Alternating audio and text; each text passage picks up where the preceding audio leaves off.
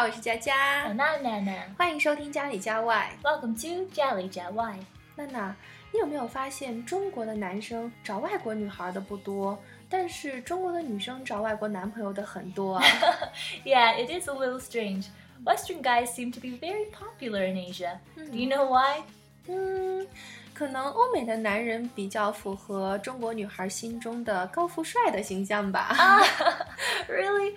I don't think all Western guys are handsome and rich. 是吗？那今天我们就跟大家聊一聊外国的男朋友到底好不好？Interesting topic. Let's start today's show. 哎，其实不得不承认，欧美人的五官精致立体，身材又好，普遍长得还是比较帅的。Really? I don't really think they're more good looking. Maybe Chinese people have a different aesthetic preference. Mm. But I do think there's quite a few fit guys. Many Western people like to exercise or run in the morning. 嗯，是的，老外对身材还是比较重视的，嗯，有啤酒肚的很少，所以西方人会认为健康才是一种美，对吗？ And our country wants us to keep our bodies fit and healthy. 哎，没懂哎，是国家要求你们健身吗？ Yes, because if we get a disease or illness, our country has to pay the medical fees. 哦，所以因为你们的免费医疗，国家特别害怕你们生病。 That's right. 哎，不过要提醒一下姑娘们，你们在照片中看到的那些光滑的下巴都是骗人的，因为欧洲人呢基本上都是络腮胡子，体毛茂盛， 他们的前胸后背都会长满毛的。Yeah, some guys are very hairy and they need to shave their beard every day. 嗯，Maybe they're still evolving. 哎，我听说体毛重和体味重的人是因为进化很好的表现，oh, really? 真的。哎，我身边好多女孩说，之所以喜欢老外，是因为他们很绅士。比如说，他会帮你开车门，打喷嚏的时候会道歉，不熟的人呢也不会乱说话，不会提出一些过分的要求等等。 Hmm. Yeah, it's part of our culture to do those things. But I think many Chinese guys seem gentler. I see many Chinese guys carrying handbags for their girlfriends. 啊，是的，中国男人会给女朋友拎包，那外国的男人不会吗？ No way. In my country, it'd be strange to see a man carrying a woman's handbag. Only if we're carrying a really heavy bag, but Western men wouldn't carry pretty handbags. People would think it was their handbag and Aw. not their girlfriend's. Does your husband carry your handbag for you? 嗯，我倒是不会要求他，但是他会主动帮我拎，因为我总是大大咧咧的，他怕我丢东西。 Ayo, you have a considerate and conscientious husband. 嗯，他确实是 considerate，很体贴，也很 conscientious，认真。哎，你认为外国的男朋友最大的优点是什么呢？ Mm, maybe it's their sense of humor. Many Western guys like to be outgoing, cheerful, and knowledgeable. They know how to make you laugh. 嗯，确实，幽默感很重要啊，很容易逗女孩子开心。而且我觉得最重要的是，他们从来不吝啬夸自己的女朋友。女孩子嘛，都会喜欢听一些甜言蜜语。 Yeah, many guys will say you're beautiful and I love you no matter where and when. 嗯，上次你老公来我家， 哎，我就跟他说，我觉得娜娜很漂亮。那你从西方人的角度认为她到底漂不漂亮啊？然后他就说，那当然，而且他的表情和语气都很肯定。Ayo, 不好意思，谢谢。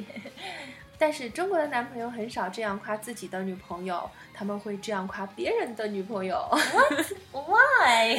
可能是文化不同吧。他们也很少对自己的老婆说“我爱你”。如果突然有一天说了，他老婆就说：“你有病啊，你有外遇了吗 Oh, I, uh, I guess Chinese wives are not used to hearing their husbands say, I love you. But choosing a Western partner may also have some challenges, such as conflicts of culture.？” 嗯，是的。首先饮食就是个大问题啊，中国人每天煎炒烹炸的，但是。 如果她的老公早上土豆片，中午土豆条，晚上土豆泥，估计吃几天就崩溃了。We actually don't eat potatoes all the time, but it's true our dishes are not as various. Just joking。哎，据说很多老外只想跟中国的女孩谈恋爱，他们并不想结婚的。Mm, yeah, not all foreign guys have honorable intentions. Some guys might just date a girl for many, many years, but have no plan to ever marry her. There's no pressure for guys to get married by a certain age, so maybe that's why they don't choose to get married.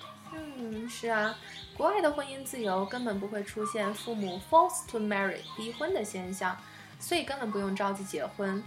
我是觉得老外的恋爱进行的太快了， 基本就是搭讪、约会、约会、同居。我个人还是比较喜欢从小清新开始的恋爱，一点点的产生小激动，然后告白，然后在一起。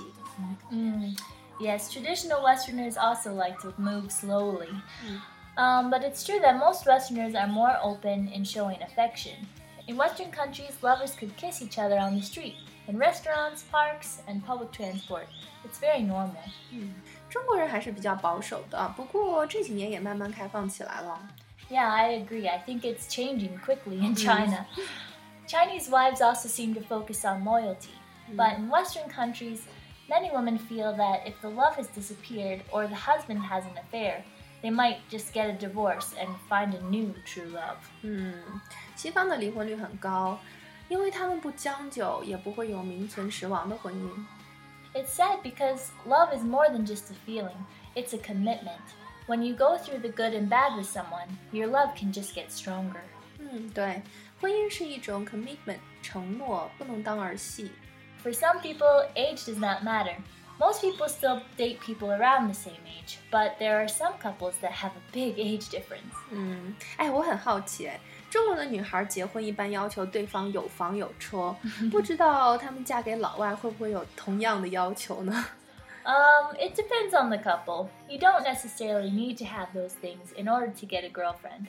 Once the couple is dating or even married, they will both work on achieving those kinds of goals together. Depending on your job, to buy a car, you just need to save several months' salary or up to around a year's salary. But it's difficult to afford to buy a house. 嗯，国外的买车相对来说比较便宜，房子还是贵的。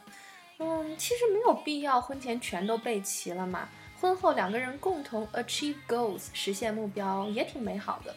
Hmm. The average income of European countries is not too high, around 2,800 euros per month. After the deduction of tax, there's only 1,600 to 1,800 euros left. So many newlyweds choose to rent a house first. 嗯， 所以很多人认为老外很有钱，也不一定喽。 Yeah, every region has rich people and poor people. Unless he's a boss or he has a high position in his company, not all the Western people you meet are going to be rich. 嗯，是啊，像我认识的一些留学生，很多是拿着自己假期打工赚的钱去留学的， 所以外国人里也有屌丝哦。 or maybe someone just wants to travel on their own or enrich their life experience by teaching English. 嗯，还有些来中国当外教的，肯定也没有钱。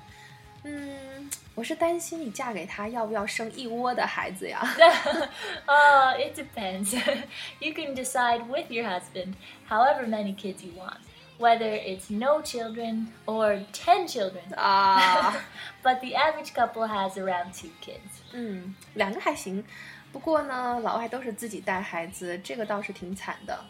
Yeah, like me. It's not as common for grandparents to raise your kids. One parent either stays home from work to take care of the kids, or you can send your child to a daycare. 嗯，那那一个人带孩子也是挺辛苦的。总之呢，各有利弊，你自己考虑喽。 那今天的节目就到这里。如果你喜欢我们的节目，可以关注我们的微信公众号，也可以在 iTunes 的播客、荔枝 FM、喜马拉雅 FM 中播放、订阅或评论。感谢你的收听，下周见喽！See you next time!